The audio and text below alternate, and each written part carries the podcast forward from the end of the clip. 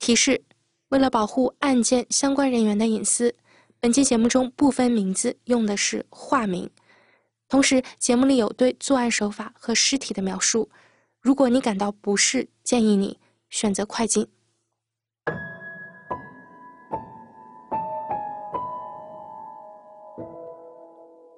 很少有人再愿意跟我们谈起十六年前一个高一女生的突然失踪和被害。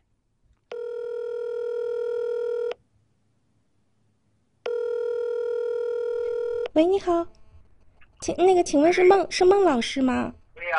是这样，我们就是想针对那个零五年的那个案子，然后我们这边是想重新报道一下。啊，不接受。不接受了。您您您您您是不不太愿意跟我们说是吗？我们这边可以不露名字，然后也可以变声，因为对对对对对，不给聊了。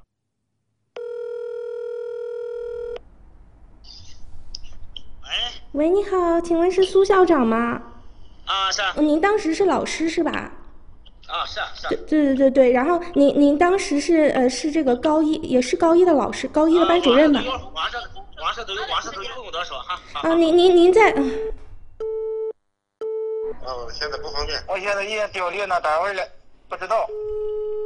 您好，您拨打的电话正在通话中，请稍后再拨。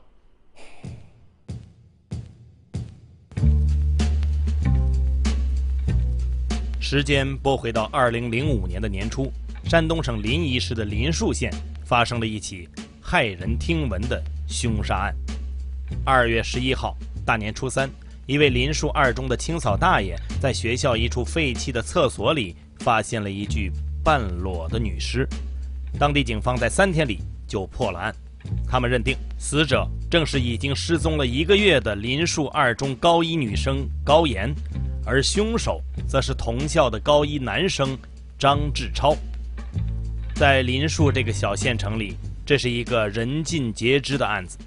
十六年前，大家讨论更多的是女生死得多惨，凶手的作案手法有多变态。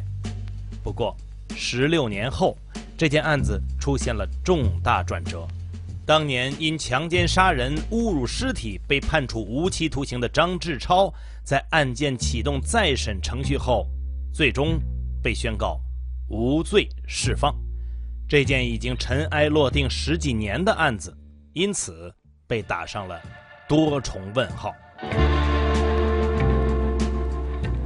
就说如果案发现场或者被害人尸体上没有任何张志超的 DNA 生物痕迹的话，警方为什么把这个侦查方向指向了张死者高某的这个衣服的颜色与他失踪那天的颜色是不同的？感觉似乎不是第一现场。当时我是用自行车放一边，他又朝教学楼直接走了，他不会出校门的。我说我。我不知道啊，他们就说我不老实。我说那我本来我就是不知道，你们打我我才说的。张超笔录的这个一个规律就符合一个刑讯逼供的，但是现场勘查不出来的，比如刀啊、钱包啊，无论如何他都说不出来。你不能背着这个罪名过一辈子，不管发生什么一定要申诉，一定要证明自己是冤枉的。或许就是他，他就是钻钻法律的空子了。谁不想找到真凶呀？如果说公检法他只是认定他，他也只是疑罪从无，他也不能说，他也证明不了自己一定无罪。通过实地采访和对以往资料的整理，我们发现这件案子的背后是一个千疮百孔的故事。高岩被害的真相到底是什么？真正的凶手又可能是谁？带着这些疑问，我们的编导樊家勋在2021年，也就是案发整整十六年后，来到了山东省临沂市的临沭县。由财新 FM 出品，你正在收听的是财新首档真实案件型叙事播客《记录在案》。